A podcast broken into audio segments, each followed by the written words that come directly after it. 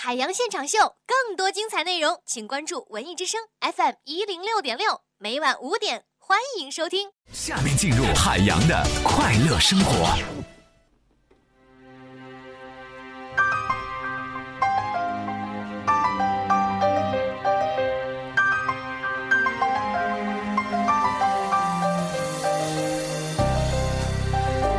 昨天在微博上的一封辞职信引发了很多网友的热议。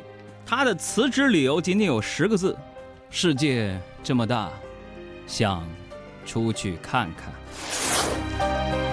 有人评说这是史上最具情怀的辞职信，没有之一。这个作者是谁呢？是2004年7月入职河南省实验中学的一名女心理教师。如此任性的辞职信啊，领导最后呢批准了。这些网友们就纷纷表示啊，说姐啊，我带着你，你带着钱，咱一起到外边看看，啊，我想说的是，朋友们，这种事发生不了在我身上，为什么呢？钱包那么小，咱可走不了。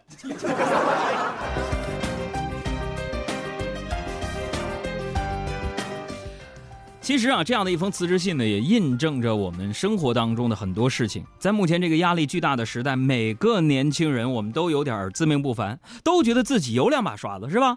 啊，总觉得自己不该非常无奈的坐在小格子间里边填那些破表格，做那些没完没了的 PPT 啊。要做那必须有高额的加班费、无限制的打车费、一年二十天的带薪休假，外加各种诱惑，才能体现出自己的价值来。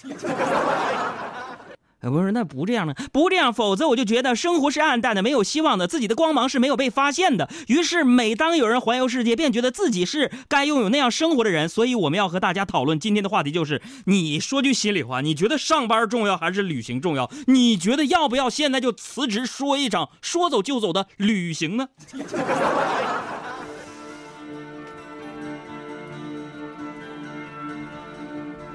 这媒体呢，现在也越来越多的展开极端的宣传啊，说不去旅行，你会觉得世界只是你眼前的这个样子。这些话呢，我个人认为啊，是说的没错。但是到了还没有经历生活历练、没有一点点事业和成就的年轻人身上，便滋生了蛊惑的味道。这小 S 呢，就说过这样的一句话啊，大约是他刚奢华的带着全家人旅行回来，他说啊，我每天很努力的工作，所以我值得拥有这样美好又温馨的旅行哈。哎，你看，我觉得这种态度是非常正确的。你可以根据你自己的个人情况去选择旅行的方式。但是像我们做主持人这行的，平时基本上也没有什么假期，所以我只能求助你们，就是收音机前的听众朋友，有没有出国旅游过的那些朋友啊？最近，比如说去塞班岛、马尔代夫啥的，你们跟我说说详细的旅游费用、攻略之类的。不是杨哥，你要干啥去啊？不是，我最近有个同学聚会。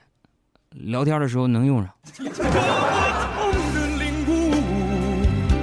你曾是我的全部，只是我回首来时路的每一步都走得好孤独，多么痛的领悟，你曾是我的全部，只愿你挣脱情的枷锁，爱的束缚。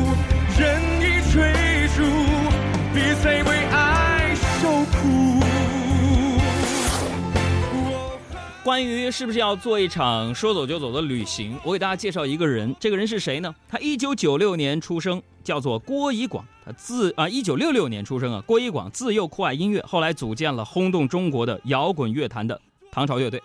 在二零一零年呢，出任百度国际媒体公关的总监。他就说，人应该有一个事业。更要有一个爱好，最最重要的是要知道两者的区别，这才是我们应该推崇的人生，不是非黑即 B，非此即彼，非黑即白，也不是放弃 A 奔向 B 的那种逃避。有一天呢，我们都要回来，你并没有抛掉这个让你不满意的世界，而是这个世界甩掉了喜欢逃避的你。就说我吧，朋友们，有时候呢，我也会选择逃避现实，啥呢？就是你们杨嫂啊，杨嫂子太爱逛街嘛，不是，是吧？女人就是这样。啊，说没什么想买的，到了商场就停不下来，所以我就总找各种理由啊，我逃避。有一回呢，他就看中了一台八千块钱的空调，然后我我说我不陪你去逛街啊，他就去了。刷我的信用卡的时候呢，他就对收银员说：“给我分四次刷，啊，过了五分钟，我就不得不从家打车去商场啊，陪他逛街。为什么呢？他让营业员分四次刷卡，我那手机短信是第一次一千，第二次两千，第三次三千啊，第四次什么什么，我怕自己再不去就杀不回来了。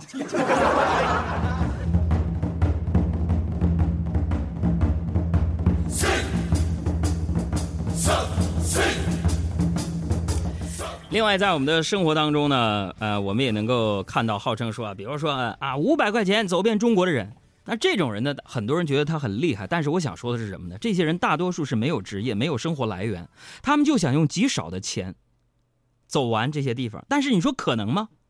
也可能，要么逃票、逃车票、逃门票，违反社会规则；要么一路活在别人的施舍之下。你说这和乞讨有什么区别？那更让人难过的是，经过媒体的炒作，很多孩子开始效仿。亲爱的，这不是旅行，你这么玩，你这是逃窜，你知道吗？你说你想要逃，偏偏注定要落脚。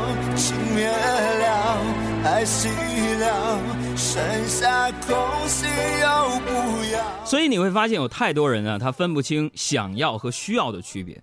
那如果说旅行是你的需要，像吃饭睡觉一样重要，那么就带上你的心和人民币去享受旅行。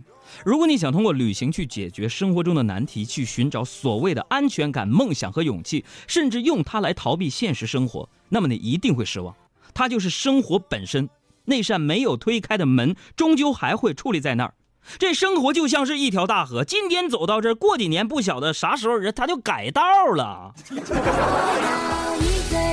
所以呢，我们经常会把旅行和旅游混为一谈。其实我在这要跟大家分享我个人的观点，就是关于旅游和旅行，其实两者之间看起来呢是差之一字，但是谬之千里。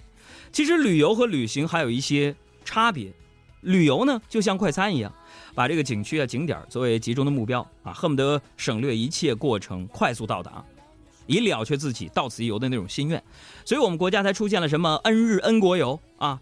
只有在浮华的社会，这样的项目才会大受欢迎。我们也看到我们的中国人的旅游和外国人的旅行的一些差别，因此人们也会常常自我解嘲说：我们旅行就是上车睡觉，下车尿尿，到了景点疯狂拍照，回家一问啥也不到。那你说这种快餐式的旅游其实是一种低层次的旅游，啊，倒是给旅行社和旅游大巴挣了不少钱。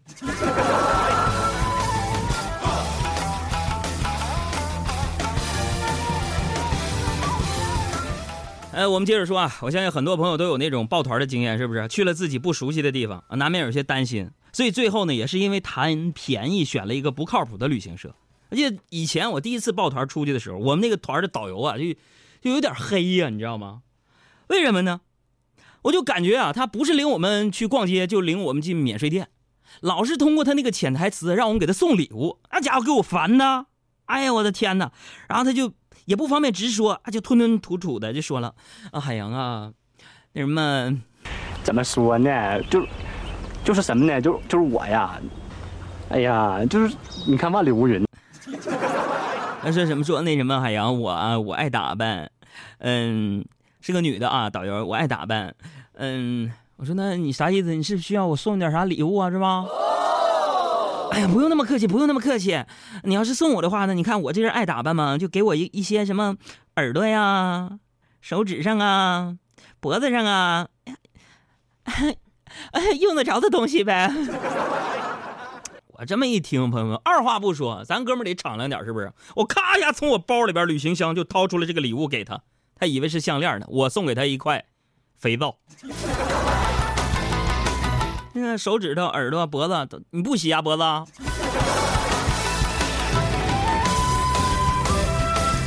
所以，旅行的真正的快乐不是在于目的地，而是在于它的过程。遇见不同的人，遇到奇奇怪怪的事儿，克服种种的困难，听到不同的语言。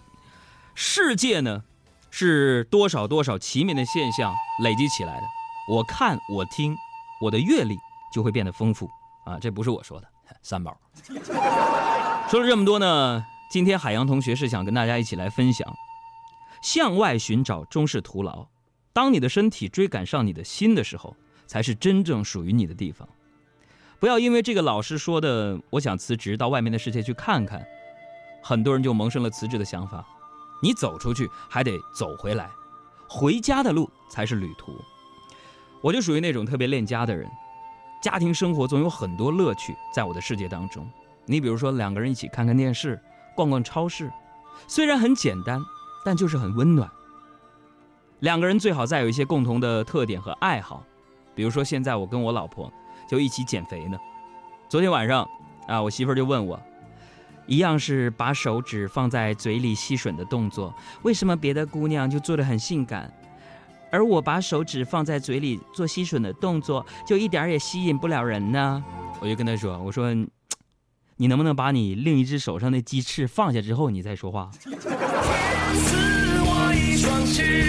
更多海洋现场秀的重播内容，希望大家下载中国广播客户端来收听绿色无广告版。